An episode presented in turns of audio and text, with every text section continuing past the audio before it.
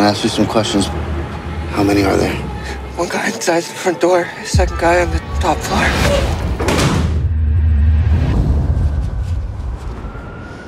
After the tone, please leave a message. It's done. Man called. He wants to see you right away. State Senator Albert Vato. His teenage daughter's missing. What's the lead? He got an anonymous text address. I've heard of these places. They said you were brutal. Hallo und herzlich willkommen bei der Bados Kino Extended Edition. Ich habe heute einen Gast. Einen Gast, mit dem ich besonders gerne über Filme spreche, weil ich möchte mal sagen, in allen bisherigen Filmen, in allen bisherigen Fällen, wollte ich sagen, in denen wir bisher über Filme gesprochen haben, oh Gott, das ist ein Satz, den ich nicht mehr erfolgreich zum Ende bringen werde. Ich versuche es trotzdem hatten wir großes Glück mit der Filmauswahl. Das gilt sowohl für Gastauftritte meines Gastes hier an dieser Stelle, wie auch ein Gastauftritt, den ich kürzlich bei ihm haben durfte, in einer Episode, die ihr noch zu hören bekommt, in Baldiger Bälde, innerhalb seines Formats MVP Most Villainous Player. Und das ist ein tolles Format und dazu gehört eben auch ein toller Host und ähm, der ist heute bei mir. Der Host von Most Villainous Player und anderen Formaten, die ihr liebt und schätzt. Das ist Musiker, Produzent, Podcaster, Lebemann und Alleskönner Johannes Klahn. Hallo. Hallo. Oh Mann, das, das so viele Titel. Da muss Multi-Instrumentalist und YouTube-Produzent, hätte ich noch sagen sollen. Ich, ich muss mir, glaube ich, so jemanden besorgen, wie äh, die Khaleesi das hatte in Game of Thrones, die der dann immer alle Titel vorher ansagen kann. äh, Dankeschön. Ja, ich freue mich sehr, da zu sein. Ähm, es ist immer schön, im Bahnhofskino vorbeizukommen. Und ist, das Schöne ist, hm? du hattest es gerade schon gesagt, ähm, du warst jüngst zu Gast bei, bei einem Format, was ich jetzt aufgenommen hatte. Und da habe ich so viel zu tun gehabt innerhalb weniger Wochen mit so vielen Gästen. Und ich bin so, so entspannt heute, weil ich weiß, ich bin einfach nur Gast heute. Ich bin einfach nur zu Gast und kann, äh, kann diese schöne Runde genießen, ohne mir noch über ganz viele andere Sachen Gedanken zu machen, was ja, noch so kommt. Du musst hier trotzdem abliefern, wie sie in den Castingshows immer sagen. also das, das will ich schon tun, aber ich muss halt nicht noch ein, so einen ganzen Schedule von irgendwie, wer weiß wie vielen anderen Gästen im Kopf haben, was da noch alles kommt oder so. Tut mir leid, dass ich über deine Moderation gestolpert bin, aber du bist eben auch tatsächlich so multitalentiert und auf so vielen Baustellen künstlerischen unterwegs, dass es mir aber schwerfällt, das auf den Punkt zu bringen, was du genau gerade machst. Denn die Antwort ist eigentlich alles. Und ich bin auf neun von ungefähr zehn Dingen, die du so tust, parallel gefühlt immer sehr, sehr neidisch weil du kannst es einfach besser als ich. Also ich glaube, in den allermeisten Fällen ist es tatsächlich, ist so meine Erfahrung gewesen, einfach das, das Ausprobieren, das Machen. Und das einfach mal so, da, das, dazu war dieser ganze äh, Lockdown, so diese ganze Zeit irgendwie mhm. sehr gut, um einfach auf einmal den Raum zu haben, sich verschiedenen Sachen zu widmen und einfach mal was auszuprobieren. Und ähm, das, das tut irgendwie gut, muss ich sagen. Also ich bin, äh, bin auch erstaunt als jemand, der beispielsweise äh, im, im Unterricht irgendwie von der ersten bis zur zwölften Klasse hinweg nur durch die Bank weggehört hat, dass er absolut nicht malen kann und keinerlei künstlerische Fähigkeiten hat. Oh. Ähm, war es jetzt irgendwie doch sehr angenehm, die Zeit zu haben, mir mal so ein Set Pinsel zu kaufen und ein bisschen Farbe und Papier und einfach mal auszuprobieren. Und zu merken, mit so, wenn man das ein paar Monate macht, wird man tatsächlich auch besser damit. Das ist, das ist schon verrückt. Könnte man auch von diesem Podcast-Format sagen, dass er 2012 auch noch eher begann, auf einem sehr kruden Qualitätsniveau mittlerweile, glaube ich, sich ein bisschen gebessert hat. Ich will es doch hoffen zumindest. Ich muss vielleicht mal zu den ganz alten Folgen zurückkehren und mir die mal äh, zu Gemüte führen. Die habe ich noch gar nicht gehört. Aber bevor jetzt Batchny uns zuhören sagen, äh, nehmt euch ein Zimmer, lasst uns, äh, lasst uns mal anfangen, über den Film zu sprechen, über den wir heute vorhaben zu sprechen. Du hast ihn dir gewünscht und ich bin sehr gespannt auf deine Beweggründe. Oh ja. Denn ich habe ihn auch in meiner Wahrnehmung gehabt, irgendwann so, natürlich seit ich ihn gesehen habe, hier und da darüber nachgedacht, auch immer so mit, mit, dem Gedanken, könntest du doch mal gucken, mal gucken, ob der dessen Qualität Bestand hat, weil ich habe ihn damals wahrgenommen als, ja, der ist schon doch durchaus reizvoll. Ich weiß aber nicht so recht, was ich davon halten soll. Der muss noch ein bisschen ruhen und dann kehre ich zu ihm zurück. Und deswegen bin ich umso glücklicher, dass du mir einen gegeben hast. Es handelt sich um You Were Never Really Here von Lynn Ramsey, beziehungsweise zu Deutsch A Beautiful Day, also nicht zu Deutsch. Ich glaube, der deutsche und Österreich, nee, äh, französische Verleih hat sich für den Alternativtitel A Beautiful Day entschieden. Finde ich seine große Fehlentscheidung gewesen, meiner Meinung nach. Also mal davon ab, dass ich das Konzept sowieso immer schon, schon abstrus genug finde. Mhm. Also ich kann noch am, am ehesten verstehen, wenn man, weiß ich nicht, aus den Ghostbusters für Deutschland die Geisterjäger macht oder so. Ja. Meinetwegen. Ja. Aber wenn ich einen englischen Titel habe und den einfach mit einem anderen englischen Titel ersetze, und dann finde ich das schon ziemlich schwachsinnig. Und in diesem Fall bin ich jetzt, nachdem ich den Film ich weiß nicht, ich habe ihn jetzt heute, bevor wir angefangen haben zu sprechen und, und äh, zu aufzunehmen, habe ich ihn halt nochmal geguckt und das dürfte jetzt, das weiß ich nicht, vierte Mal oder wow. so gewesen sein, dass ich den geguckt habe. Mhm. Und äh, mit jedem Mal mehr finde ich, dass der Originaltitel You Were Never Really Here so stark gewählt ist und so viel aussagt über diesen Film. Und sie dann einfach eine Quote aus dem Film genommen haben für Deutschland irgendwie zu sagen. Ja, a beautiful day. ich weiß nicht, das, das wurmt mich tatsächlich ein bisschen. Es bringt eben in meinen Augen ein Problem mit sich, was bestimmt äh, der Verleih nicht beabsichtigt hat bei dieser Titelwahl, nämlich, dass ich bei A Beautiful Day immer an A Beautiful Mind denke. Und A Beautiful Mind hat eben auch, ist berühmt berüchtigt dafür, dass es eben diese wirklich, ich, ich möchte jetzt nicht den Film totreden. Menschen, die diesen Ron Howard-Film mögen, sollen ihn gerne mögen. Ich bin kein großer Fan, aber ich finde einer der unangenehmen kitschigsten Moment in diesem Film ist tatsächlich, wenn der Filmtitel in einer Dialogzeile zitiert wird und da irgendwie Jennifer Connelly, glaube ich, sagt zu Russell Crowe, Menschen sollen irgendwie auf, der, auf dein wunderbares Gehirn, wunderbares, äh, auf deinen wunderbaren Geist sehen und nicht, nicht so sehr auf wie auch immer.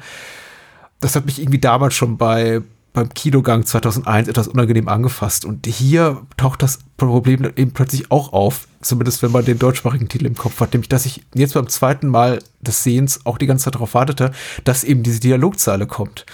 Und ja. das färbt etwas unangenehm ab. Deswegen, ich bin vollkommen bei dir. You are never really here ist auch unabhängig davon, dass es eben im Film nicht zitiert wird, was schon mal ein Plus ist, auch einfach ein sehr lyrischer Originaltitel. Also generell, ich glaube, mit A Beautiful Day, dann sitzt, sitzt du ja dann auch einfach wirklich bis zur letzten Minute irgendwie und wartest jetzt, dass endlich mal der Titel genannt wird. Ja, schon, ne? Passiert ja dann auch wirklich erst so, sie sagt und dann ist Credits irgendwie. Ähm, also ich, ja, ich finde, You Were Never Really Here hat einfach generell so einen sehr schönen Klang, so, so einen Ring to it. Mhm. Aber unabhängig davon finde ich halt, der, der, es ist nicht einfach nur, was gut klingt, sondern auf so vielen Ebenen, und da können wir, da, da hoffe ich, können wir dann bestimmt gleich nochmal mehr drüber reden, aber auf so vielen Ebenen finde ich, ist, ist diese Phrase wie so ein, wie, wie so ein Mantra für diesen Film in, in so vielen Aspekten irgendwie, die der so angeht. Und beziehungsweise ich, ich interpretiere das immer da rein und das, glaube ich, macht diesen Film, finde ich, sehr, sehr schön, dass man, ich finde, er bietet eine ne Menge Raum für Interpretation. Also ich, äh, ich mag das so, super, super gerne, dass, dass der Film sehr wenig habe ich das Gefühl, so unglaublich Handfestes an die, so einem mitgibt, sondern viel so unausgesprochen lässt und an vielen Stellen einfach dem Zuschauer so das, das mhm. Zusammenpuzzeln überlässt. In Vorbereitung auf das heutige Gespräch habe ich mir auch noch mal die Inhaltsangabe durchgelesen. Nicht äh, deswegen, weil die, weil der Plot unglaublich schwer nachvollziehbar ist. Das ist er mitnichten. Also es gibt kaum einen geradlinigeren Film als diesen hier. Jetzt mal abgesehen von diesen kurzen, immer ja. wieder eingestreuten Flashback-Momenten, ist das alles schon relativ klar, was hier vor sich geht. Und es ist jetzt auch mitnichten super originell. Das ist ein Thriller-Plot, der vergleichbar auch in anderen Filmen zu finden ist. Aber ich wollte einfach mal lesen, was Menschen daraus machen. Und gerade der deutschsprachige Wikipedia-Eintrag zum Beispiel ist unglaublich umfangreich und da wird unglaublich viel reingedichtet. Und ich äh, war tatsächlich ein, ein, Hauch fasziniert davon, wie viel Menschen da reinlesen in diese wirklich schmalen, knapp 80 Minuten, bis dann der Abspann einsetzt, was so das ganze, die ganze posttraumatische Störung unseres Protagonisten betrifft und dessen, was da passiert ist in seiner Vergangenheit und was seine wahren Beweggründe mhm. sind und da noch filmische Referenzen geschlagen von Taxi Driver bis was weiß ich wohin und ich dachte, wow, das ist, ähm, ich habe das zumindest beim ersten Sehen alles gar nicht so gesehen. Ich habe den einfach als sehr kühlen, reduzierten, knallharten Thriller empfunden, der zum Beispiel zu, zu für mich in allererster Linie erstmal eine, eine Stilübung war, eine wirklich gelungene. Wie ging es dir beim ersten Mal? Ich habe den Film nicht im Kino gesehen damals mhm. und rückblickend bin ich sehr betrübt darüber. Ich kann mich erinnern, dass ich halt damals noch äh, bei uns im, im, Programmkino hier in Rostock in dem Livu ähm, die Poster aushängen sah und ich glaube irgendwo sogar mal den Trailer noch hab laufen sehen und wollte auch irgendwie rein und irgendwie hatte das dann aber nicht geklappt. Und dann habe ich den irgendwie ein Jahr später oder so im, im Stream gesehen, oder da angetroffen gehabt. Und es war tatsächlich so ein Film, wo ich den, ich habe den angemacht dann und geschaut und ich war nach dem ersten Mal einfach einfach überfordert tatsächlich. Also ich mhm. war so jetzt nicht, ob der, ob des Plots, wie, wie du gerade schon gesagt hast, der ist relativ simpel gestrickt und relativ einfach gehalten, aber in der Art, wie, er, wie das aufgebaut wird und so wenig kommuniziert wird, was, äh, was Figuren gerade denken oder fühlen, warum sie manchmal so handeln, wie sie handeln und äh, manche auch einfach sehr, sehr ja schon bizarre Momente auch passieren in dem, im, im, Laufe des Films, die auch nicht weiter aufgedröselt werden oder so. Ich weiß, der Film war zu Ende, beim, nachdem ich den das erste Mal geschaut habe. Ich war einfach echt so, was, was war denn das jetzt? Ich kann das gerade irgendwie gar nicht einordnen alles so und und das ist eine der wenigen Male, dass ich den Film tatsächlich dann am Folgetag nochmal geguckt habe und gedacht oh, wow. habe, ich, ich will da dem Ganzen jetzt auf den Grund gehen. Und beim zweiten Schauen hat es dann tatsächlich geklickt für mich. Und das war, wo ich irgendwie auf einmal so besser besser Bescheid oder mehr Kontakt irgendwie aufbauen konnte zu den Figuren in diesem Film und mhm. das, was sie umtreibt und ähm, was, was irgendwie, ja, also diese, diese Lyrik, die jetzt nicht nur im Titel ist, sondern die finde ich auch in diesem Film irgendwie in so vielen Momenten drin steckt. Das hat irgendwie auf einmal beim zweiten Schauen sich so ein bisschen sortiert und konnte so ein bisschen für mich ja, konnte auf mich einwirken, so wirklich. Mhm. Und seitdem habe ich den einfach echt weiß ich nicht, so, so ziemlich ins Herz geschlossen und gucke den so alle, weiß nicht, einmal im Jahr oder so. Oh. Also habe ich den jetzt immer noch mal angehabt so und das war so jedes Mal aufs Neue denke ich so, boah, das steckt irgendwie echt eine Menge drin. Ich bin, ich bin echt immer ganz schön beeindruckt von, von den Ramseys Filmen und dafür, dass der halt auch, wir hatten schon vorhin angemerkt, so irgendwie 80 Minuten, ach, knapp 90 Minuten lang ist oder so, mhm. bin ich halt echt immer wieder äh, baff. Also Finde ich ganz toll. Ich, ich, ich, sage nicht wow, weil, oder oh, oder sonst irgendwas, weil, weil ich denke, es ist ungewöhnlich, Filme, die man schätzt, einmal jährlich zu gucken. Ich meine, ich mache das selber und es gibt auch persönliche Lieblingsstreifen, die ich wiederum jedes Jahr raushole, aber ich könnte mir nicht vorstellen, wie You Were Never Really Here schon aufgrund der, der Tonalität und der, des Inhalts äh, jemals zu so einem Film hm. greifen konnte, den ich als solchen etablieren würde in meinem Leben als Go-To-Film für musst du mal wieder gucken und hast du gerade nichts zu tun. Ach, ich guck mal wieder You Were Never Really Here. Dafür ist er irgendwie doch ab zu, zu unbequem, zu harsch. Ja, das, das stimmt schon. Ich fühle mich danach nicht unbedingt wohl, wollte ich damit eigentlich nur sagen. Ja, und kann ich sehr gut nachvollziehen. ich meine, ich gucke ihn jetzt auch nicht als so eine Art Feel-Good-Film, so. Ähm, das ist wirklich mehr so, wenn ich, was ich irgendwann habe ich dann doch mal immer so im Jahr so eine, so eine gewisse Stimmung, wo ich das Gefühl habe, boah, ja, das kann ich jetzt echt gebrauchen. So da wieder mal zurückzukehren zu, zu Joe und seiner, seiner kleinen Mission, auf die er sich da begibt und all diesen, diesen Problemen und äh, so ein bisschen seinem, also auch da, ich interpretiere jetzt sehr viel, aber ich, für mhm. mich irgendwie steckt da sehr viel so so ein, so ein gewisser Nihilismus drinne, den Joe mit sich rumträgt und also Joaquin Phoenix Figur und äh, der zum Schluss irgendwie doch eine, eine gewisse versöhnlich wäre zu viel gesagt, aber so eine gewisse Auflösung auf jeden Fall findet. Und mhm. das finde ich irgendwie, weiß ich nicht, da steckt viel Kraft drin irgendwie. Viel Energie, die ich nicht dem Ganzen zugetraut hätte von Anfang an, glaube ich. Ja, interessant, dass du das sagst. Ich war auch tatsächlich, ähm, das Ende, jetzt auch beim Wiedersehen, hat mich doch wiederum überrascht, weil äh, sowohl, oh, okay, bevor wir jetzt hier losspoilern, ich, ich lese erstmal kurz ein bisschen was über Carson Crew vor und dann die Inhaltsangabe für Menschen, die sagen, wir, ja. wir hören jetzt mal dem Johannes und Patrick trotzdem zu, obwohl wir den Film nicht gesehen haben. Macht das, es ist euer Schaden besser wäre, ihr guckt den Film zuerst und hört uns dann zu. Aber ähm, für Menschen, die sich für die Inhaltsangabe interessieren, schreibt hier äh, Tsubasa Osora, wer auch immer, bei der UFDB und da, da geht gleich schon das Interpretatorische auch los, weil die Person schreibt auch Dinge, die der Film nicht so klar kommuniziert, wie sie hier vielleicht steht. Der ehemalige Marinesoldat und Ex-FBI-Agent Joe. genau. Der, der Reaktion spricht bändig. Das ist einfach mal so steht. Hat einen nicht gerade alltäglichen Job. Gegen Bezahlung rettet er Frauen aus den Händen organisierter Mädchenhändler. Wie eine Ein-Mann-Armee fällt er in deren Verstecke ein und beseitigt jeden, der sich ihm in den Weg stellt. Als er Nina, gespielt von Ekaterina Samsonov, äh, die Tochter des mitten im Wahlkampf ste äh, steckenden Senators Voto aus einem Bordell befreien soll, läuft der Auftrag allerdings völlig, völlig aus dem Ruder. Joe verfängt sich in einem Netz aus Intrigen und Korruption. Doch immer weiter in die Enge getrieben, begibt er sich auf die Suche, begibt er sich auf einen blutigen Rachefeldzug, an dessen Ende Joe vielleicht sogar mehr retten kann als seine bloße Existenz. Also ich könnte mir vorstellen, wer den Film jetzt nicht gesehen hat und mhm. diese Inhaltsangabe gerade gehört hat, hat, glaube ich, eine ganz andere Vorstellung davon, was eigentlich passiert in diesem Film, beziehungsweise was ja, einen erwartet. Klar, der denkt an einen äh, Liam Neeson Actioner aus den Nullerjahren wahrscheinlich. Ja, ganz genau. Was okay ist. Ich glaube, der Film fordert tatsächlich auch heraus, dass man filmische Parallelen zieht und ich habe kaum ein Review gelesen äh, zu dem Film, das nicht irgendwann Taxi Driver erwähnt Ja, oder ja. Taken oder David Mamet Spartan und es gibt inhaltlich vergleichbare Filme und trotzdem macht eben Lynn Ramsey was völlig anderes draus, was sehr, sehr reduziert ist. Und wir werden darüber sprechen. Der Film ist, wie gesagt, relativ kurz mit einer Laufzeit von, ich glaube, 85 Minuten plus minus. Äh, Drehbuch hat eben auch Lynn Ramsey geschrieben nach dem gleichnamigen Roman, also nach dem Roman You Were Never Really Here von Jonathan Ames. Und äh, Johnny Greenwood hat wiederum nach äh, We Need to Talk About Kevin ein weiteres Mal die Musik beigesteuert. Wieder ein sehr dissonanter Score, über den auch zu reden sein wird, sicher. Also Oh nicht ja. vergleichbar mit dem, was er zum Beispiel zuletzt für Paul Thomas Anderson gemacht hat. Äh, Greenwood kann ja beides sehr melodisch, hübsch, äh, sagen wir mal, die, die, die Ohren umschmeichelnd, wie jetzt zuletzt in The Phantom Thread. Und er kann eben auch sowas, wie hier.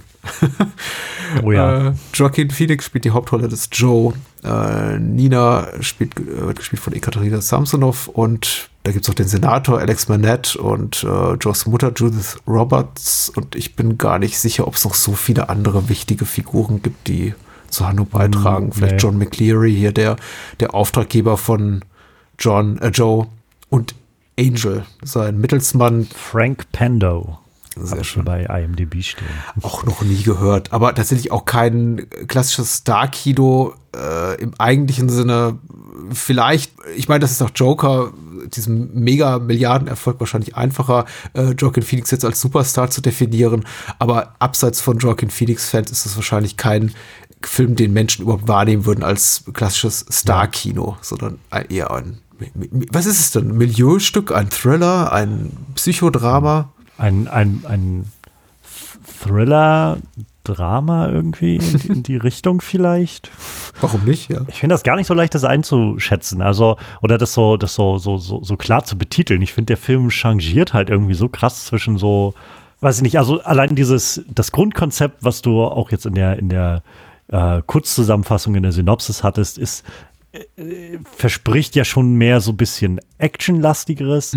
Und es gibt auch immer mal so Spitzen in dem Film, die auch dadurch dann, finde ich, immer sehr so, so pointiert sind, dass sie so in, in Momenten hervorstechen.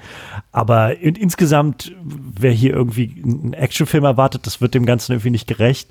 Ähm, so ein Thriller ist es irgendwo auch, finde ich, aber äh, weiß ich nicht, so dieses, was auch in der, in der Synopsis drin steckte, so von wegen und ein großes Komplott und so weiter. Ja, es steckt irgendwie was da drin, aber das ist, darum geht's so. Also ich wollte gerade sagen, gar das, nicht so. äh, Und- das gibt es in dem Film. Es ist aber nicht so, dass sich Joe, also unser Protagonist, wirklich damit auseinandersetzt.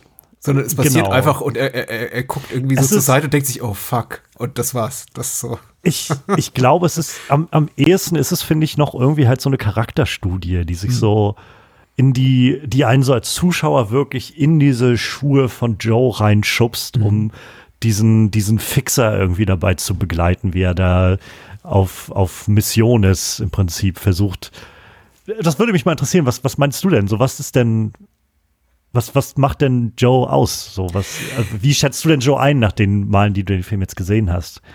Ich, ich hoffte, zu der Erkenntnis gemeinsam mit dir zu kommen, weil ich glaube, Okay. ich habe darüber noch kein äh, finales Urteil Okay. gebildet. Es ist äh, klar ein relativ konventioneller Thriller-Plot. Nicht, nicht, nicht uninteressant, muss man sagen. Also, wenn ich sage konventionell, dann heißt es jetzt nicht etwa, dass ich sage, der Film ist uninspiriert und irgendwie dröge. Der Film Ja. hat ein unglaublich äh, hohes äh, Tempo. Es gibt ein stetiges so Vorwärtsmomentum. Deswegen, du hast schon vollkommen recht, kein klassischer Actioner im Sinne davon, dass eben ständig rumgeballert wird oder irgendwas in die Luft fliegt. Aber es gibt eben schon ein sehr, sehr treibendes Tempo. Insofern vermittelt der Film mir eigentlich, dass er sehr viel actionlastiger und auch sehr viel brutaler ist, als er eigentlich ist. Denn tatsächlich Ja. die offensichtlichen Action-Momente werden gar, nicht als solche inszeniert. Also immer wenn man denkt, okay, jetzt geht's zur Sache, schneidet Lynn Ramsey um auf so eine CCTV-Footage, also Videoaufnahmen quasi eine Überwachungskamera und macht, inszeniert eine 0815 Action-Szene so, so unspektakulär, wie es nur irgendwie geht. Warum tut sie das? Weil ich glaube, sie kein wirkliches Interesse oder persönliches Investment darin hat, sondern eher an der, einem Psychogramm Joes interessiert, ist. Und das macht sie eben dadurch, dass wir im Grunde äh, durchleben, an Joes Seite, durch seine Augen, wie ein zutiefst verstörter, traumatisierter ja, aber eben auch getriebener Protagonist, vielleicht auch mit einer moralischen Agenda, das wird herauszufinden sein, ich bin mir da gar nicht so sicher, sich quasi durch ein Szenario, durch eine Welt irgendwie hindurchwindet, die er sich selber geschaffen hat und die, die er doch nicht so richtig reingehört. Ich Ja. habe schon das Gefühl, mehr über Joe am Ende des Films zumindest zu wissen, als über dieses ganze politische Mordkomplott, weil das Ja. äh, spielt sich eher so in der Peripherie des Geschehens ab. So, Joe wanderte durch und irgendjemand stirbt und Joe guckt so zur Seite im übertragenen Sinne und denkt sich, was ist denn da jetzt schon wieder passiert? Ach, egal, weiter im Text.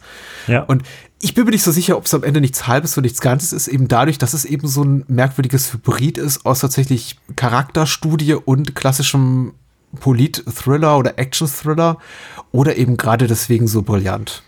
Und äh, hoffe, mir das mit dir erschließen zu können, was ich finde. Bei mich hat jetzt der Film, um das mal vorwegzuschicken, ein bisschen weniger pack, gepackt als beim ersten Mal, Ja. wo er mich, glaube ich, auch noch mehr überraschen konnte. Und jetzt war das doch eben erwartbar, diese Seherfahrung und dadurch für mich auch so ein bisschen weniger Gewinn bringt. Kann ich, kann ich auch nachvollziehen. Also, also ich hatte so, glaube ich, das Gefühl, je mehr ich den Film geguckt habe, je öfter ich den Film geguckt habe, desto, desto we- weiter ist dieses ganze, dieses Thriller-Element, dieser, dieser Komplott, dieses Komplott im Hintergrund und wer die Strippen zieht und was da eigentlich passiert, so noch weiter nach hinten gerückt. Also Ja. ich glaube, beim ersten Mal war das halt genau das, wo ich einfach so so ein bisschen überlastet war, weil ich, also ich finde das sehr beeindruckend, dass Lynn Ramsey in dem Film, es ist wie gesagt kein, kein groß komplexer Film oder so ähm, und bei weitem auch nicht sehr lang von der, von der Reihe der Ereignisse, die passiert, aber sie, sie macht es doch so, dass es eigentlich kaum Expositionen gibt in irgendeiner Form. So, man wird so reingeschubst und muss halt gucken, dass man irgendwie so keeping up, so du musst jetzt irgendwie dabei bleiben, du musst irgendwie dir das zusammenreimen aus den den Konstellationen, die sich ergeben zwischen Figuren oder aus den ja, Ereignissen, die jetzt stattfinden oder so. Und, und manchmal sind es nur so ganz kleine Hinweise. Und das ist, das fand ich beim ersten Mal halt wirklich sehr überfordernd irgendwie beim Schauen.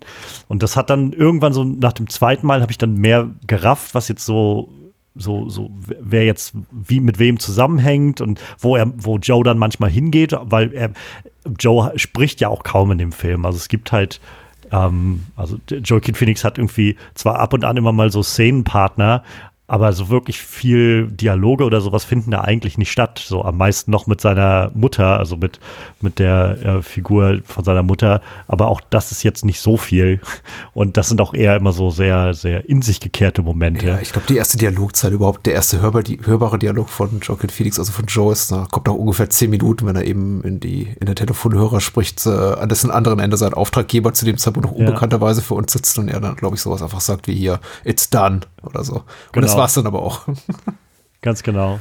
Und auch, selbst das ist halt auch so, dieser ganze Eröffnungssequenz ist ja im Prinzip so die, die Coda im Prinzip zu dem Job, den er gerade vorher hatte. Genau. Und dann tauchen auf einmal Leute aus nochmal von der Seite auf und greifen ihn irgendwie an und er schlägt die dann K.O. und dann steht die Polizei da und er dreht, dreht dann eine andere Seite weg und so. Und ich finde das, also ich bin großer Fan von sowas, wenn man halt nicht, weiß ich nicht, er hat nicht die ganze Zeit noch seinen, seinen äh, Man in the Chair irgendwie, der ihm im, im Knopf im Ohr irgendwie sagt, die Polizei steht um die Ecke, du musst aufpassen oder sowas, so, damit der Zuschauer möglichst dranbleiben kann oder sowas und auf jeden Fall versteht, was hier gerade alles soll, sondern du bist halt da reingeschubst und musst dir das jetzt irgendwie selbst zusammenreimen und das mag ich sehr und äh, ich finde, der Film macht das halt also immer, immer weiter, je weiter er so voranschreitet mit eigentlich den ganzen Situationen. Und äh, genau, worauf ich eigentlich hinaus wollte, war, nachdem ich das irgendwie so klar hatte, was der Film so, so wie wer weil rein narrativ irgendwie mit wem zusammenhing, desto weiter rückte das dann auch schon wieder in die Ferne für mich, weil dann irgendwie für mich klar wurde oder für mich irgendwie unterm Strich steht bei diesem Film, dass, äh, dass ich halt mehr verstehen soll und fühlen soll, was, was Joe da eigentlich gerade durchmacht. Und das gerade auch, so, so, seh, so interpretiere ich das so ein bisschen, dass diese, ähm, gerade dieses Gefühl von, es gibt kaum, kaum Exposition oder sowas, man findet keinen wirklichen Anhaltspunkt, kein, kein großes, so das größte Mission Statement ist noch, hol mal dieses Mädchen da raus, so. Und selbst das ist irgendwie bare bones oder fehlen so viele Seiteninformationen und so viele Dinge, die auf einmal am Ende äh, so, so nicht vorhersehbar waren oder sowas. Und genau das ist, glaube ich, so dieses, wo Lynn Ramsey das, finde ich, sehr gut schafft, mir dieses Gefühl zu geben, was Joe scheinbar fühlt. Also jemand, der so keine wirklichen Bindungen zu der Welt hat. Also er, er, wie gesagt, er kommuniziert kaum mit Menschen. Die einzige Person, mit der er irgendwie eine Bindung hat, ist seine Mutter. Ähm, und ansonsten je, so ziemlich alle Einstellungen, die man von Joaquin Phoenix sieht, die, wie er so durch die Stadt läuft oder sowas, wie er am ba am Bahnsteig steht oder sowas, alles wirkt halt so wie, die Welt interessiert das halt alles ein Scheiß, ob er jetzt da ist oder nicht. Er ist halt wie so ein, wie so ein Fremdkörper, er findet auch selbst irgendwie keinen Zugang. Und äh, da ist halt wieder so, finde ich, dieser Bezug, den der Titel halt macht, so dieses You were never really here. Das ist halt jemand, so, ist, da komme ich jetzt so unterm Strich nach dem Gucken immer wieder raus. Mhm. Und Joe ist halt jemand, der, der davon getrieben ist, von dieser, von dieser, diesem Gefühl, wahrscheinlich auch dieser Angst, dass, dass er halt nichts beisteuert, dass er halt in dieser Welt im Prinzip gar nicht mehr existent ist. So, er war eigentlich nie wirklich da. Mhm. Es gibt ab und an immer mal so diese Flashbacks zu seinem, also so, Flashbacks ist schon sehr großzügig gesagt für dich, weil das sind ja wirklich bloß so Sekunden, die man so mal ganz kurz sieht von irgendwelchen Aufnahmen und auch da muss man sich dann zusammenreimen, was das wohl bedeuten soll. Mhm.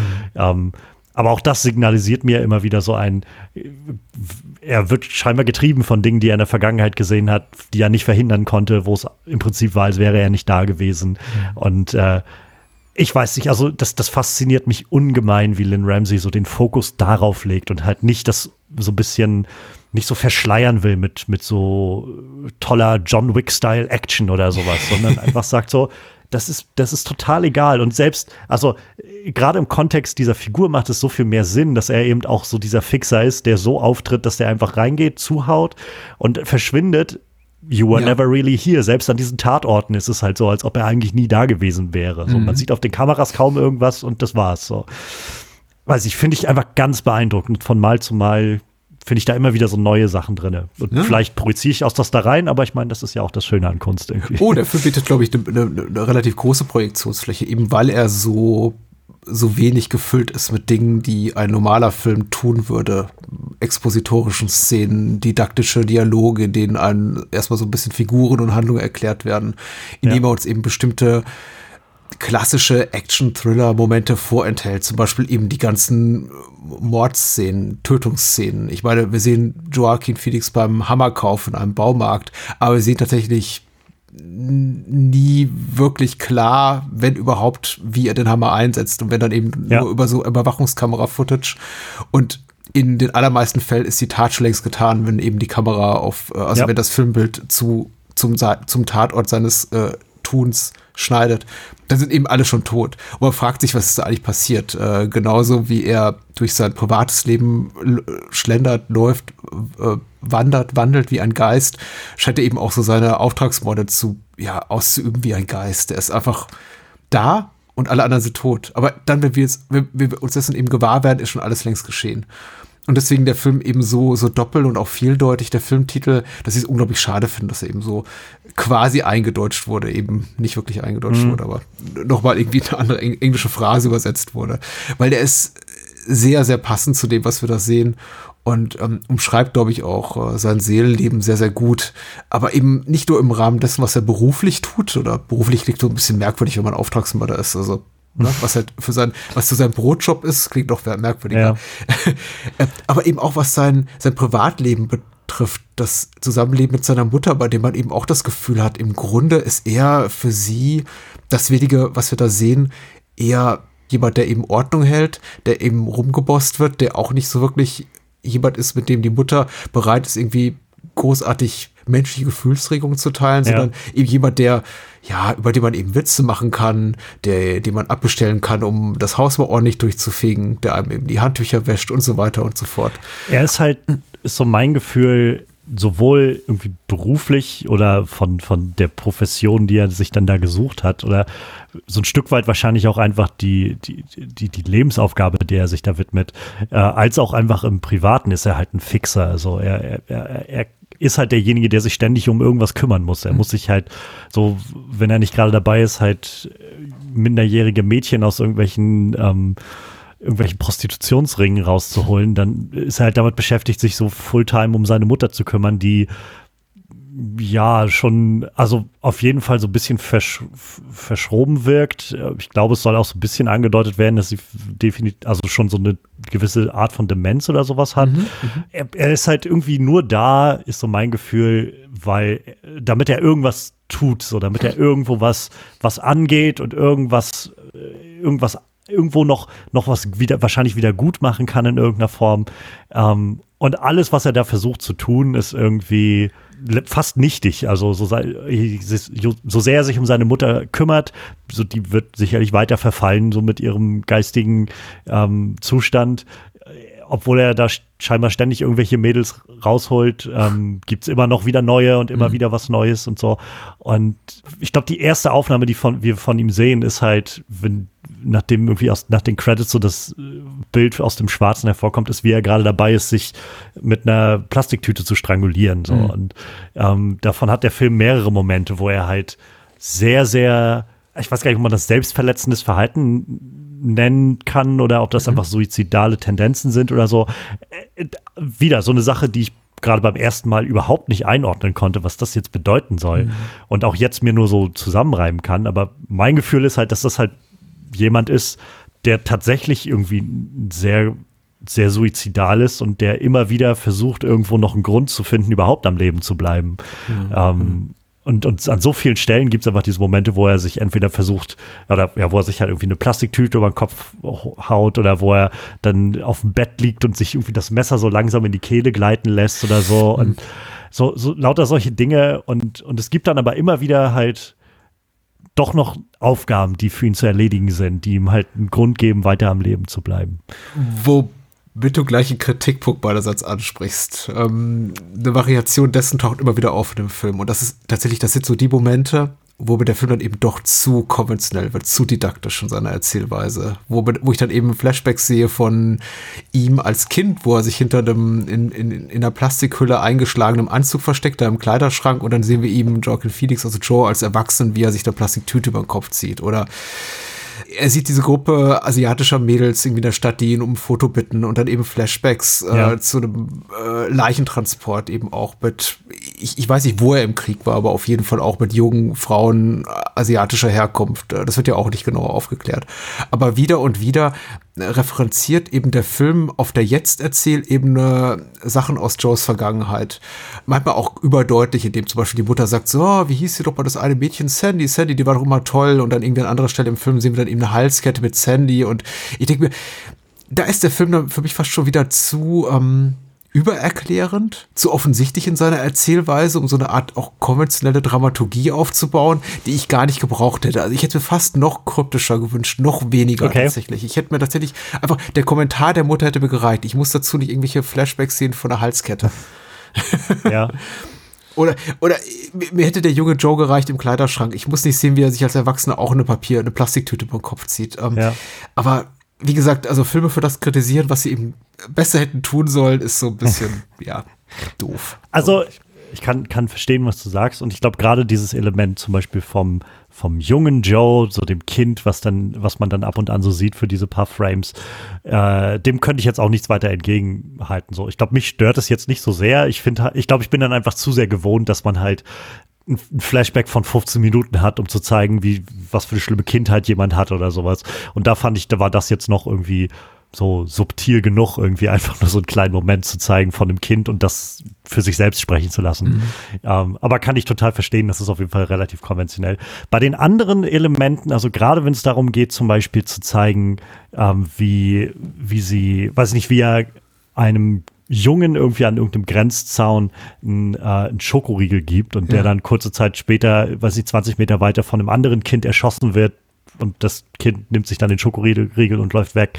Oder halt diese, diese Flashbacks an, äh, er findet dann irgendwie diesen, diesen Transport von, von Menschen, wahrscheinlich irgendwelche ähm, illegalen Einwanderer oder was das sein soll, die dann alle scheinbar gestorben sind in diesem Transporter da. Ähm, und, und diese Dinge, das war, fand ich immer noch, also nicht nur ein Zeichen für irgendwie eine traumatisierte und so posttraumatisch mhm. Belastungsstörungsgeschichte, sondern vor allem irgendwie so unterstützend für wieder dieses Element von you were never really here. So selbst wenn er als als äh, Soldat irgendwie da gekämpft hat oder was auch immer. So diese ganzen Gräueltaten sind unter seinen Augen passiert, ohne dass er irgendwas daran ändern konnte. Mhm. Und so, das fand ich halt schon aufschlussreich, so um diese, diesen Gemütszustand zu verstehen für de, in dem Joe ist. Und wie gesagt, für mich spricht da irgendwie eine sehr große Menge so Nihilismus raus, den, den Joe jedenfalls mit sich rumträgt. Ob der jetzt so besteht, ist, glaube ich, noch eine andere Frage. Und ich finde, der Film deutet jedenfalls zum Ende hin so ein bisschen eine, eine, Lösung dafür an, aber so generell er ist glaube ich einfach so geprägt von all diesen Dingen, dass er dass er unglaublich nihilistisch so durchs Leben geht mhm. ähm, in, in, diesem Sinne von egal was ich tue, das hat letztendlich keine Konsequenz, schon gar keine positive Konsequenz, nichts was Bestand hätte. Joes Nihilismus vermittelt der Film sehr gut und sehr eindringlich. Ich glaube, es ist einfach diese von Lynn Ramsey und ihrem Editor, hier Joe Beanie, gewählte mhm. Form dieser sehr reduzierten Erzählung, die mich eben darüber stolpern lässt, wenn eben der Film innehält und für mich etwas zeigt, was ich in meinen Augen, das ist jetzt auch nur mein persönliches Geschmäckle, als hm. redundant empfinde, weil ich denke, ach, das hat sie uns an anderer Stelle aber auch schon gut vermittelt.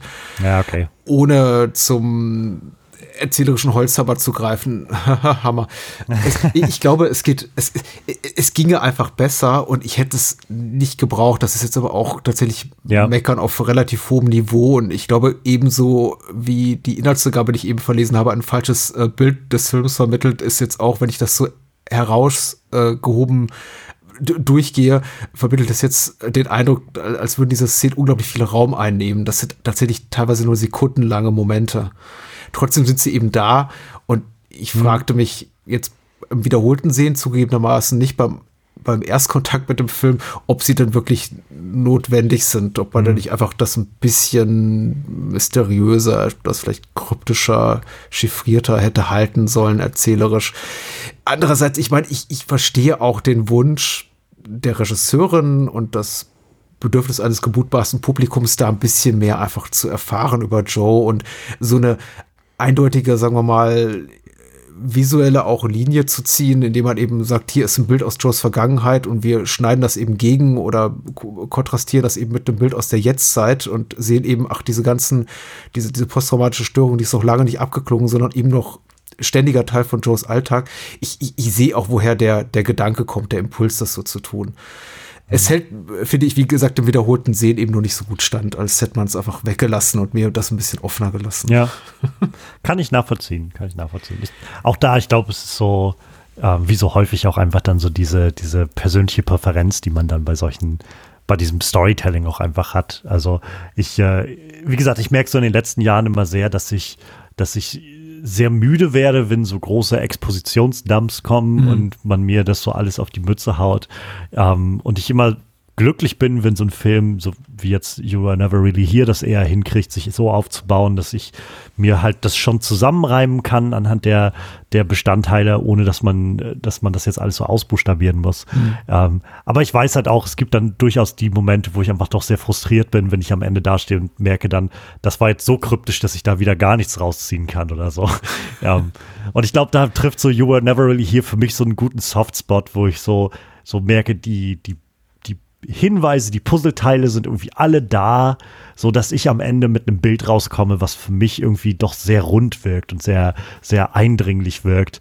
Ob das jetzt zum Großteil ist, weil ich die Puzzleteile irgendwie so aneinander lege, wie ich mir das gerade wünsche oder wie sie wirklich aneinander passen, das weiß ich auch nicht.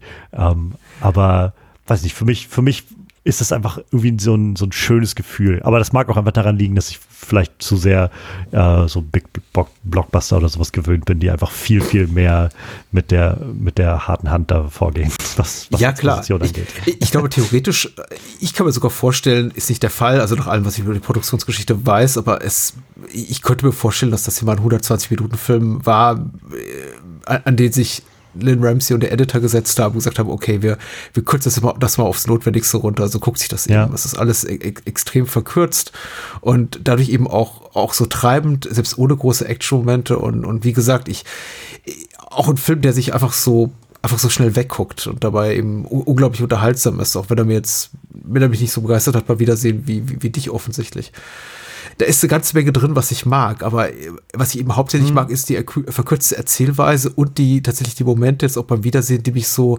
rätselnd zurücklassen, wie die ganze mhm. Sache mit der Mutter, von der ich nicht richtig weiß, ist sie denn tatsächlich dement, was du angesprochen hattest, oder ist sie tatsächlich vielleicht auch einfach stark manipulativ, dass sie eben halt äh, Joe ja. in so einer ja, in so eine unnahbare Rolle reinquetscht, auch vielleicht durch eine lebenslange psychische, psychologische Manipulation.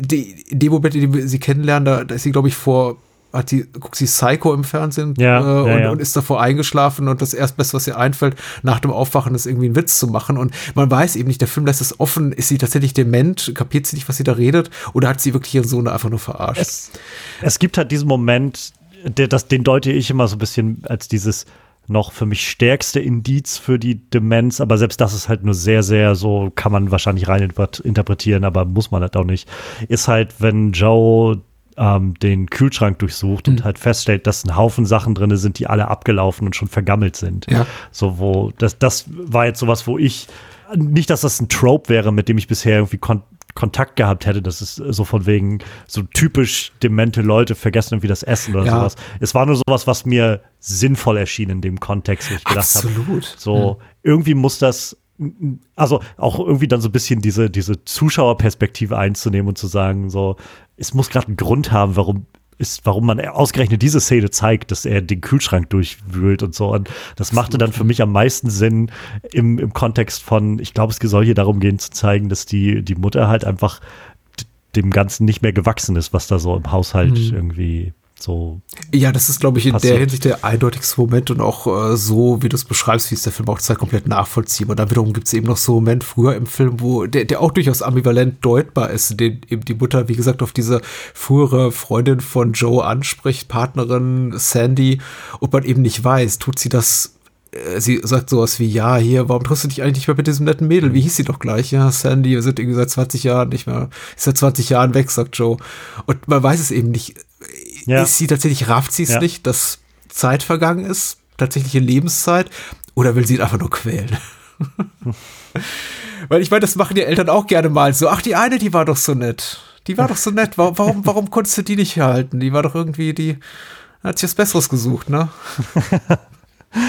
ja. Also ich meine, auch da, der, der, ich glaube, so wie der Film sich präsentiert, wäre das durchaus möglich, das da mit drin zu sehen. Also wir, wir sehen ja nur so, wie gesagt, diese ganz kurzen Fetzen so, aber mhm. es scheint ja jetzt keine glückliche Kindheit gewesen zu sein, die Joe da hatte.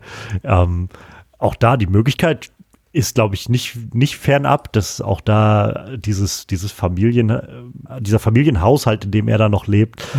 dass der halt immer noch sehr, sehr toxisch durchzogen ist und äh, von, von irgendwelchen Machtspielen so, so aufgebaut ist. Also nicht, nicht unvorstellbar. Mhm.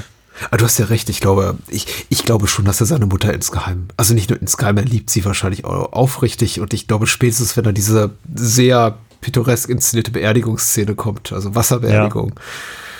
ist schon eindeutig, dass er das nicht äh, für eine Person tun würde, die er abgrundtief hasst, weil er, weil sie ihn über Jahre und Jahrzehnte psychologisch manipuliert hat. Was, was hieltest du von der Szene? Was, ja. Diese Wasserbestattung. Auch sowas, wo ich beim ersten Mal irgendwie doch ein bisschen überfordert war, mhm. ähm, was da jetzt passiert und bis mir dann klar geworden ist, dass, dass er sich dann äh, jetzt mit ihr versenken will und so.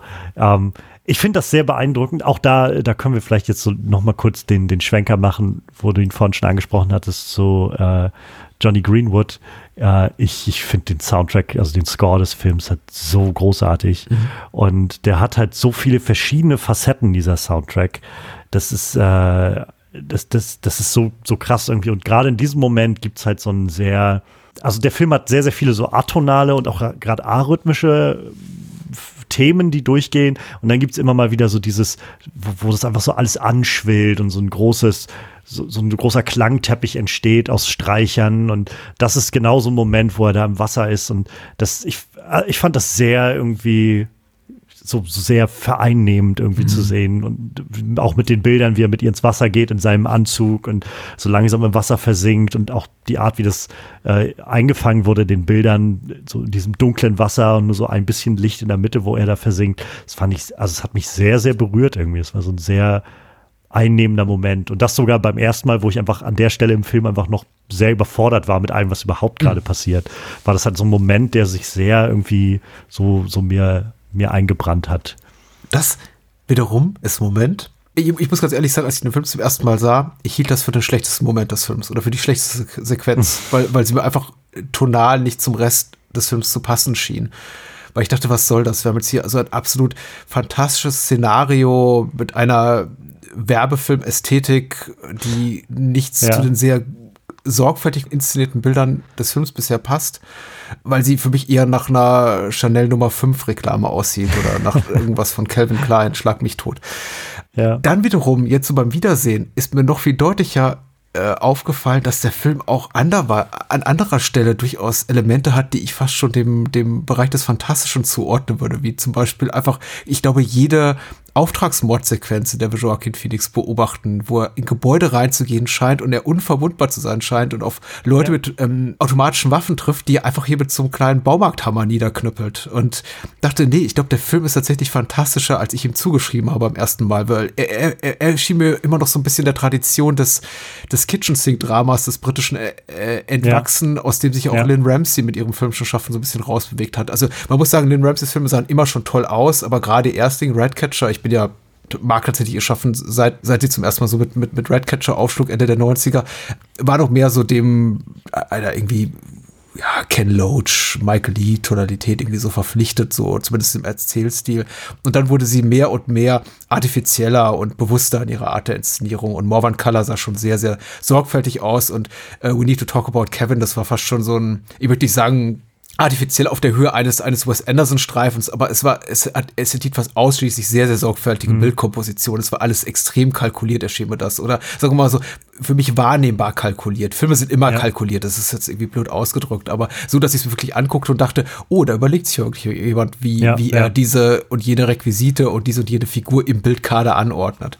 Und hier, ich, ich glaube, der Film hat mich so ein bisschen beim ersten Mal auf die, in die Irre geführt, insofern, dass ich dachte, oh, das ist jetzt aber alles schon sehr, sehr down and dirty and gritty und gerade so der, der Prolog, möchte ich mal sagen, bevor die Credits beginnen, wo man eben so sieht, wie Joe quasi nach seiner schmutzigen Tat aufräumt und wir sehen viele Close-Ups von von schwitzenden Schläfen und wie er da seinen Hammer poliert und dann irgendwie die dunkle Gasse, wo er dann irgendwie jemand so verprügelt und die Kamera wackelt so ein bisschen, dachte ich, okay, Lynn Ramsey geht irgendwie zurück zu ihren Wurzeln, aber nee, der Film ist sehr, ist höchst artifiziell. Das ist alles sehr irreal. Die ganze Welt ist höchst irreal. Die Tatsache, dass er den Fernseher anmacht und da läuft just gerade die, der Newsreport, den er gerade sehen will, ja. nämlich wie irgendwie dieser Senator da gerade vor, vor drei Minuten aus dem Fenster gesprungen ist und Selbstmord begangen, begangen hat. Das ist alles sehr, der Film ist nicht so authentisch, wie er auf mich beim ersten Sehen wirkte.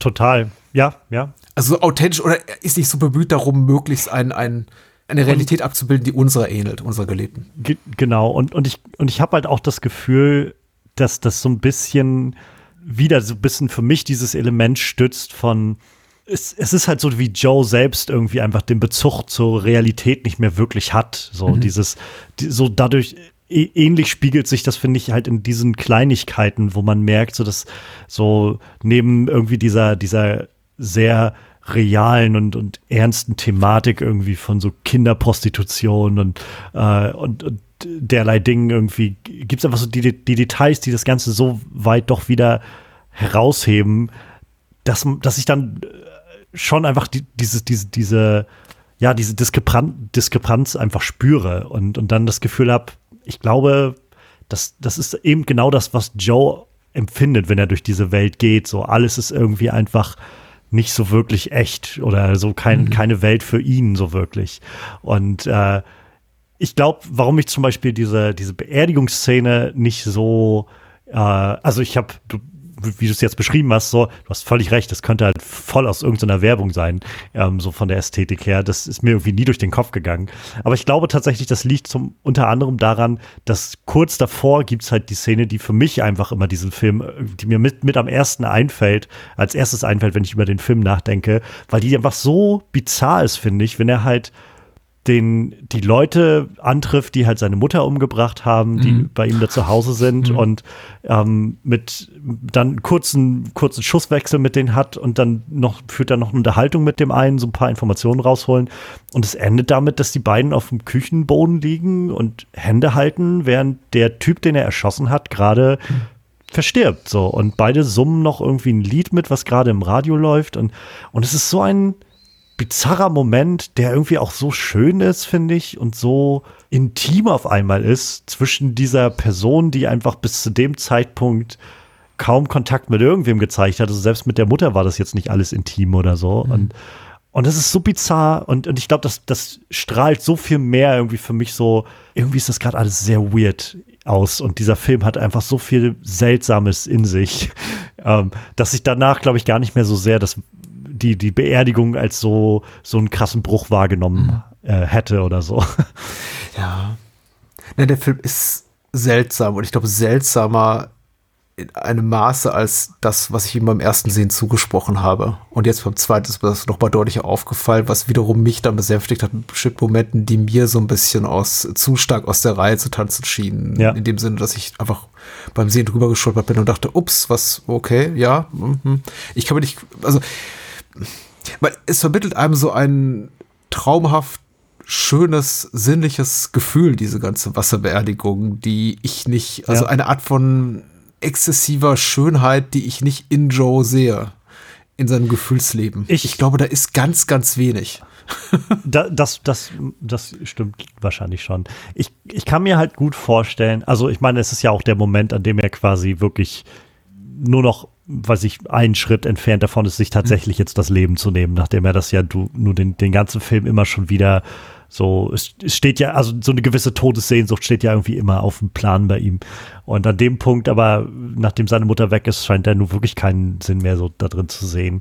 Insofern würde es für mich jetzt schon auch irgendwo einen Kontext bieten, zu sagen, dass gerade dadurch, dass er auf einmal wirklich diesen, diesen Sprung macht, sowohl jetzt so buchstäblich ins kalte Wasser, aber auch irgendwie so diese, diese Bewusstseinsebene quasi verlässt, diese Seinsebene verlässt, die wir haben, dann das in dieser Art darzustellen, hat halt schon noch mal irgendwie was, was Schönes. Aber letztendlich ist das jetzt einfach aus der Position von, ich, ich merke halt, dass mir die Szene irgendwie immer gefallen hat und ich jetzt drüber nachdenke, warum das eigentlich sein kann und warum, was das wieder sagen könnte oder so. Aber genau das mag ich halt an dem Film, dass ich halt so oft dann sitze und denke, warum ist denn das jetzt? Warum fängt er an zu bitterlich zu weinen, wenn er da aufschlägt und sieht, dass der, dass der Governor schon tot ist. Und dann sitze ich halt und fange mir an, da irgendwie was zusammen zu interpretieren oder so. und, äh, und das mag ich irgendwie an dem Film. Das ist so. Und äh, ich weiß, ich finde das beeindruckend, weil ich glaube, es kann, könnte auch schnell in den Punkt hinkommen, wo ich das Gefühl habe, nee, der Film hat sich irgendwie darüber gar keine Gedanken gemacht und will mich jetzt all die Arbeit machen lassen. Und äh, dann werden mir da irgendwelche Brotkrumen ausgelegt und dann so, ihr sucht dir was raus. Aber das Gefühl habe ich halt eben nicht, sondern wirklich mehr so ein, hier ist ganz bewusst, wie du schon sagst, also ich glaube, Lynn Ramsey hat das irgendwie, hat so viel sehr, sehr ganz bewusst platziert in diesem Film. Ähm, so dass ich halt das Gefühl habe, selbst wenn sie mir nicht, nicht sagen will, was jetzt ihre Intention dahinter war, ähm, sie möchte ganz offensichtlich, dass ich irgendwie eine Intention da drin finden kann. Und, äh, und, und das regt mich irgendwie sehr an, einfach bei diesem Film, glaube ich, am Ende des Tages. Ja. Ich glaube, wa- warum ich immer noch so ein bisschen entrückt vor dem Film stehe, ist tatsächlich Joe, weil ich Joe nie wirklich nahe komme und ich weiß eben, dass das nicht äh, it's not a bug, it's a feature. Also tatsächlich, das Ja. glaube ich auch die Intention von Lynn Ramsey war in ihrer Rolle als Regisseurin wie auch als Autorin, ihn eben auch großteils unnahbar zu gestalten, bis eben auf diese, diesen finalen emotionalen Zusammenbruch, der dann eben doch keiner so wirklich ist, der dann am Ende eben auch so ja fast schon, ich möchte nicht sagen, es ist ein Happy Ending, aber relativ wohlwollend aufgelöst wird. Also sagen wir mal so, es gibt eine Hoffnungsschimmer am Ende des Films, was ich auch gut finde, was eben auch unerwartbar Ja. war, weil ich dachte, das ist ein klassischer Film, bei dem unser Protagonist am Ende das Zeitliche segnet. Wahrscheinlich durch die eigene Hand. Und ich hätte mir sehr, sehr gut vorstellen können, dass eben das mit diesem am Ende dann nur geträumten Selbstmord auch endet. ja. Äh, tut, der, tut der Film eben nicht, aber so oder so, um, um zu einem ursprüngliche Gedanke zurückzukommen, ich bin eben Joe bis zum Ende des Films niemals nahe und ich glaube, dafür fehlt mir so ein bisschen auch die, ähm, mir fehlt dann eben doch ein bisschen die Kommunikation mit der Außenwelt. Ich habe Gefühl, das Ja. Gefühl, da findet kein wirklicher Dialog, das muss nicht unbedingt durch gesprochene Ja, Worte total. geschehen, äh, statt. Auch Nina, die als ganz zentrale Figur für sein Tun so zur Hälfte der Spielzeit des Films etabliert wird, weil es ist das Mädchen, was er retten will und die taucht dann auch plötzlich auf, ist im Grunde einfach nur eine Chiffre. Die sitzt eben einfach nur da. Die tut auch etwas sehr Entscheidendes für den späteren Handlungsverlauf, nämlich äh, bringt einen ihrer einen der Männer um, die eben auch, auch einen weiteren Politiker, die eben diesen, in diesem Mädchenhändlerring da involviert sind und sie eben missbraucht hat, offensichtlich. Aber die ist eben auch einfach nur wiederum ein weiterer Platzhalter so in Joes Leben von Figuren, die halt eine bestimmte Funktion für ihn erfüllen. Sie ist zu retten, der andere gibt ihm eben Auftrag. Äh, die dritte ist die Person, um die er sich kümmert, aber die eben auch nicht wirklich mit Leben gefüllt sind. Und ich glaube, das hat mir so ein bisschen gefehlt, um Joe nahe zu kommen. Einfach vielleicht auch mal eine Figur, die sagt, Ja. du bedeutest mir wirklich was. das ist tatsächlich was, wo ich, ähm, also kann ich total verstehen.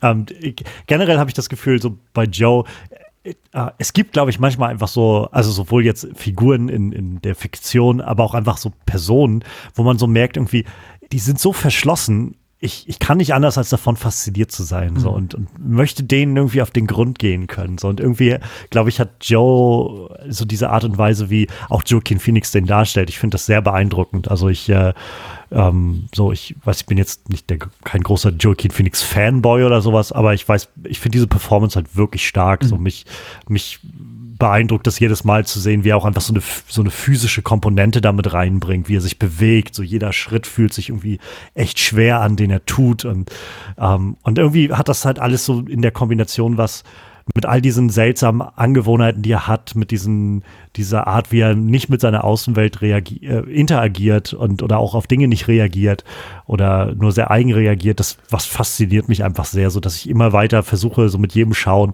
dem weiter auf den Grund gehen zu können.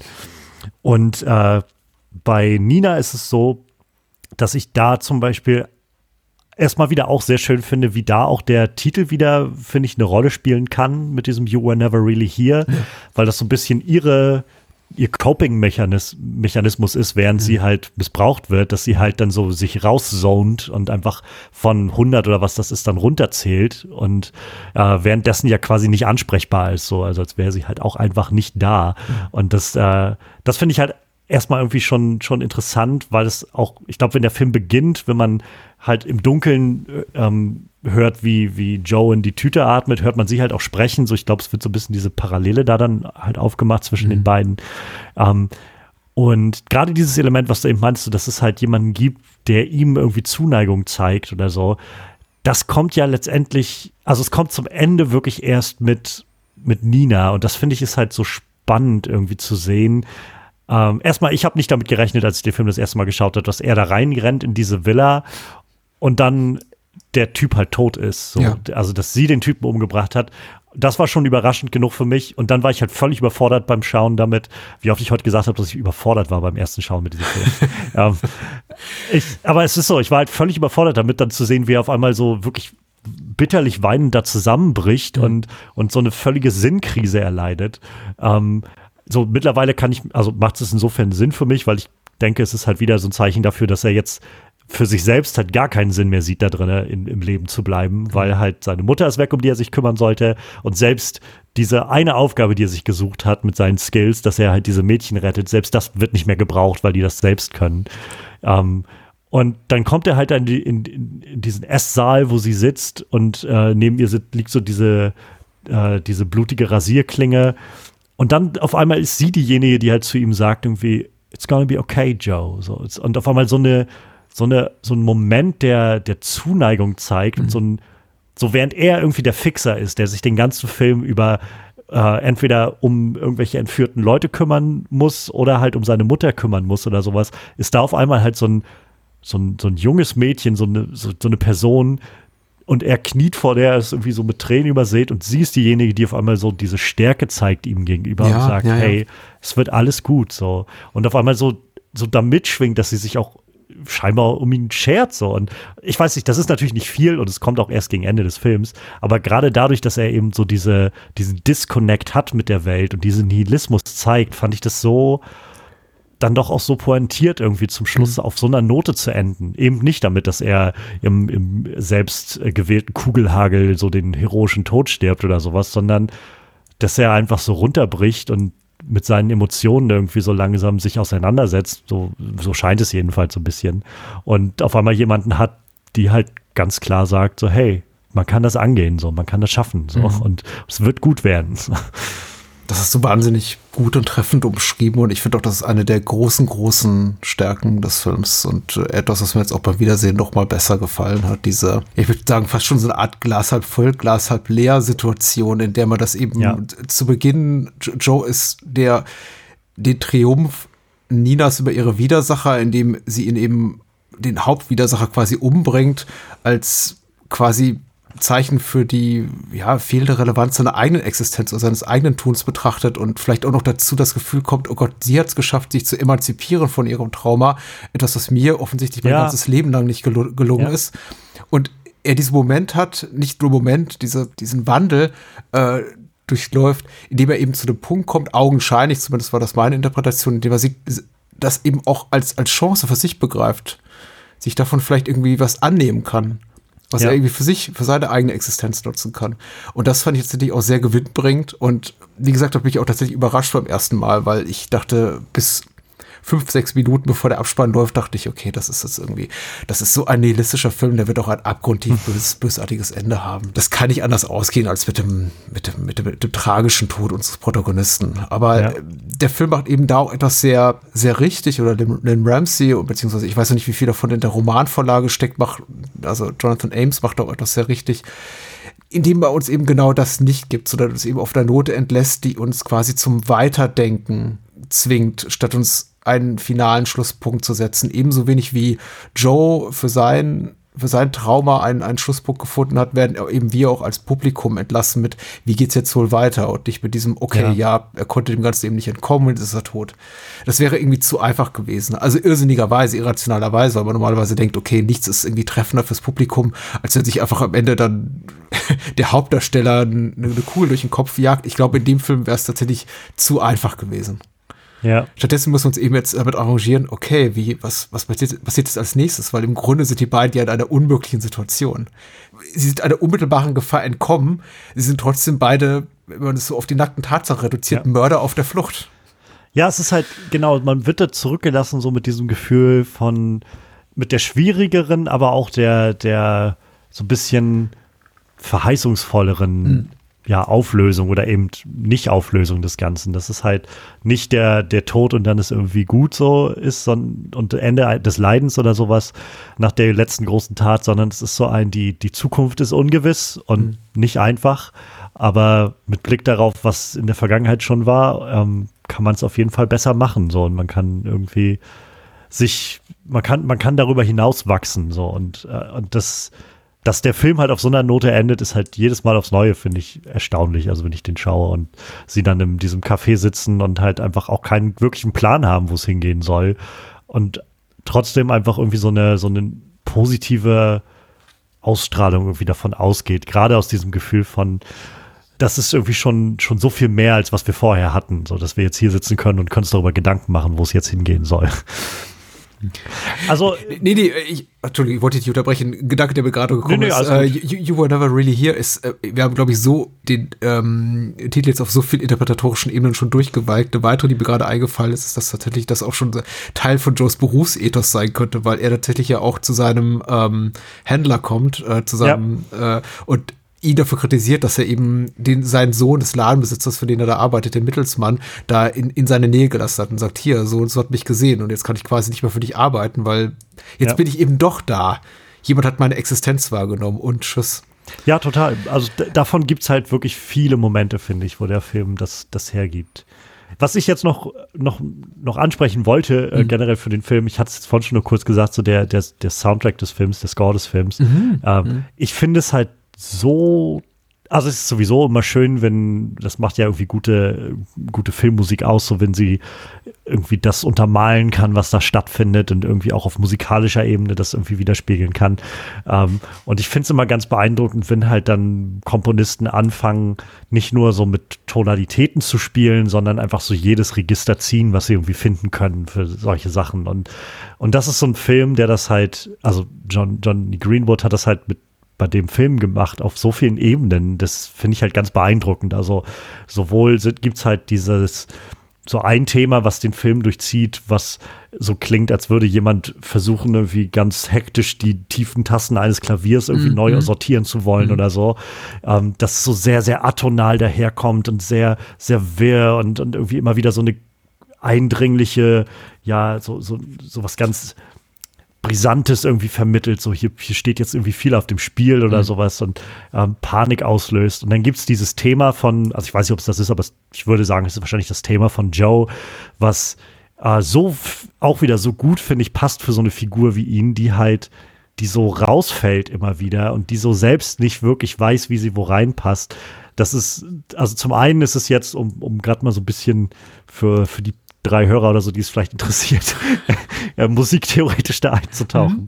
Mhm. Ähm, es gibt halt, also das, das Ganze hat sowohl so eine atonale Verschiebung, die irgendwie immer so wieder stattfindet, als auch so einen sehr schönen, ungeraden Rhythmus. Und das finde ich ich liebe das, wenn, wenn Musiker sich mit auf einmal so ungewöhnlichen Rhythmen probieren. Und das ist halt dieses, dieses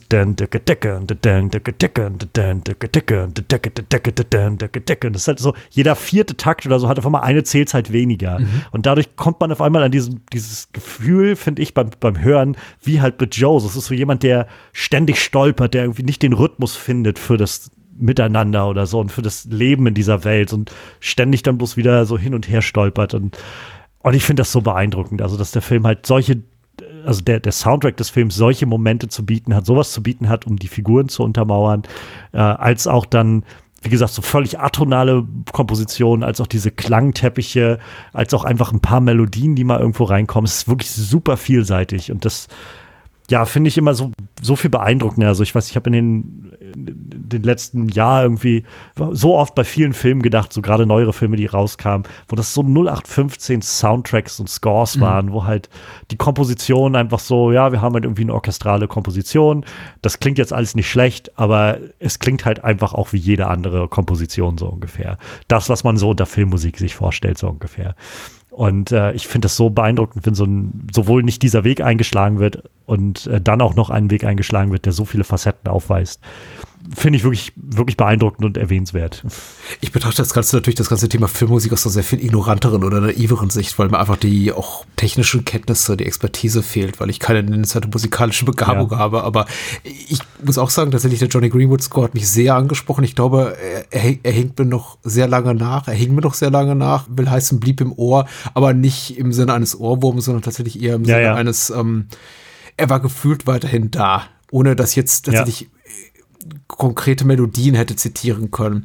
Ich habe viel Gedanken darüber gemacht, weil ich eben auch Instrumente nicht so klar äh, identifizieren kann, wie es so bei anderen Scores gelingt. Die bei den meisten Filmen, die ich gucke, sind die Scores eben sehr viel erwartbarer oder folgen quasi dem in ihrer Dramaturgie, in ihrer musikalischen Form dessen, was ich da sehe auf der Leinwand, wo ich hier tatsächlich eben auch teilweise das Gefühl hatte, dass sie konträr zu dem gehen, was wir eigentlich hier gerade beobachten. Sehr ruhige Szenen mit dann mit so einem hämmernden Sound unterlegt sind auf der ja. Tonspur. Ähm, selbst wenn der Hammer eben nicht äh, gerade zur Ausübung von mörderischen Taten benutzt wird, ist er, ist er eben auch dann auf der musikalischen Spur präsent. Und für diesen Moment gibt es eben sehr, sehr viele. Also selbst wenn in uh, There Will Be Blood, um, ich glaube, das ist eine ganz gute musikalische Parallele, weil eben da auch Johnny Weewood sehr, sehr experimentell mhm. ist. Selbst wenn eben die Ölpuppen nicht puppen, hört man sie irgendwo auf der Tonspur, sie sind eben immer da.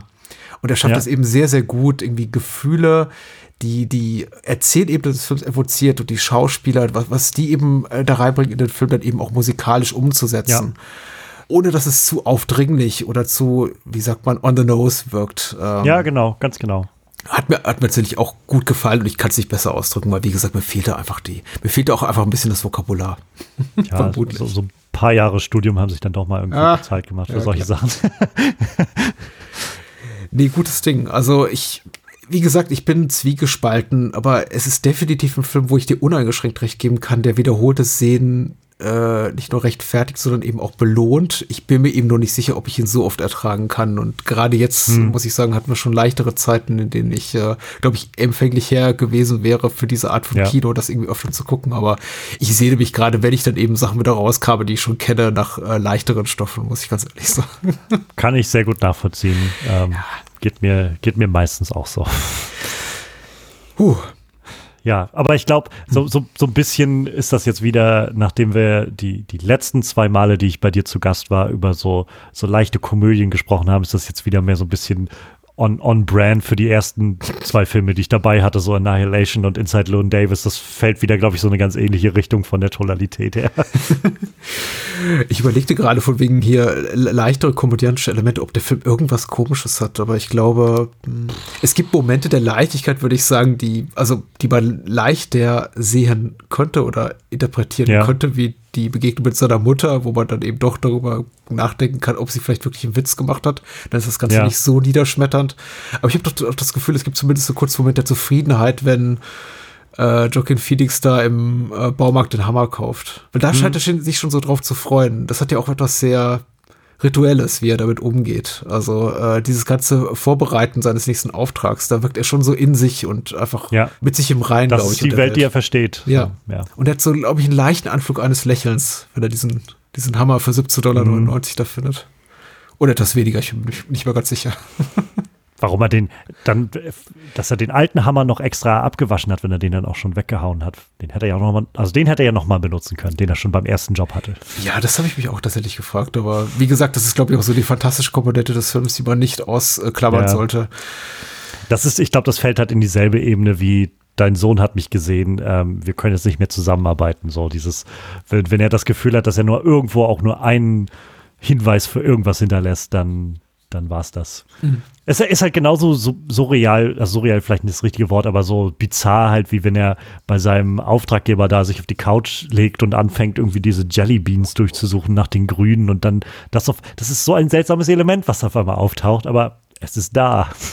ja, und und sie sind eben nicht, solche Momente sind eben nicht dann doch nicht zu häufig da, als dass man sie wahrnehmen könnte als prätentiös. Von wegen, oh, was will ja. uns äh, die Künstlerin ja. Lynn Ramsey damit sagen? Es, sie wirken eben, eben so beiläufig eingestreut und es wird auch nicht darauf rumgeritten. Ja. Sie finden statt, aber sie werden nicht Mittelpunkt des, der, der, der, der Szenerie. Und sie werden auch niemals wieder referenziert. Also da, damit tut sich der Film sowieso überhaupt, äh, ich möchte nicht sagen nicht leicht, aber das macht er auch relativ gut, dass er, glaube ich, nicht repetitiv wird. Obwohl die Story ja. relativ schmal ist, ich nicht, nie das Gefühl habe, okay, wir sehen etwas, was äh, wir so oder so ähnlich schon gesehen haben. Wie gesagt, es gibt auch diese Flashback-Momente, wo er dann eben quasi auch Szenen spiegelt in der Jetztzeit, die wir schon in Form von Flashback-Momenten aus äh, Joes Vergangenheit gesehen haben.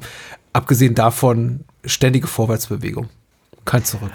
Ja, also ich, ich habe, glaube ich, auch nichts mehr groß hinzuzufügen. Ich, glaube, es ist ziemlich durchgekommen. So, ich kann dem Film wirklich viel abgewinnen. Ähm, und ich genieße, also genieße ist immer ein schwieriges Wort mit so, mit so schweren Filmen, aber ich weiß halt, dass ich, wenn ich den Film erneut gucke, doch wieder doch meistens noch mal was Neues drin finden kann wieder und irgendwie wie, mir wieder was auffällt oder ich wieder neu über irgendwas nachdenken mhm. kann und äh, ja, ob man jetzt so mit, mit allen Details der Inszenierung oder so irgendwie ganz, ganz zufrieden ist oder nicht, äh, am Ende des Tages komme ich halt raus mit so einem Film, der, der mich zum Nachdenken anregt, der, der es schafft, mich auch immer wieder neu nochmal so anzuregen. Und ich finde, das ist schon immer eine ganz, eine ganz erstaunliche und, äh, und beachtenswerte Leistung für einen Film. Sehr gut. Das, dem stimme ich zu und ich danke dir für dieses filmische Mitbringsel.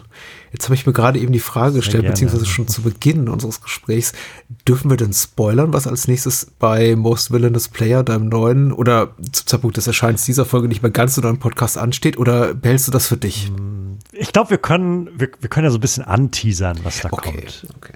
Also, ja, möchtest du oder? oder nee, um Gottes Willen. Also ich möchte jetzt auch nicht äh, im Speziellen über, über, über mein Gastspiel in deinem Podcast sprechen, ganz ehrlich. äh, also ähm, der, der gute Patrick kommt mich besuchen im, im Most Villainous Player Podcast.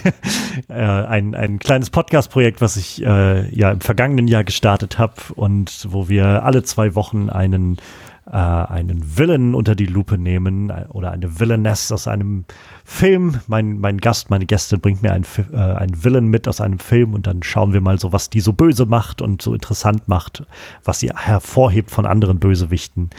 Und ja, Patrick war zu Gast und wir haben ein sehr, sehr schönes Gespräch gehabt und äh, ich freue mich schon sehr darauf, wenn das nachher rauskommt. Ähm, es wird, glaube ich, nicht mehr lange sein.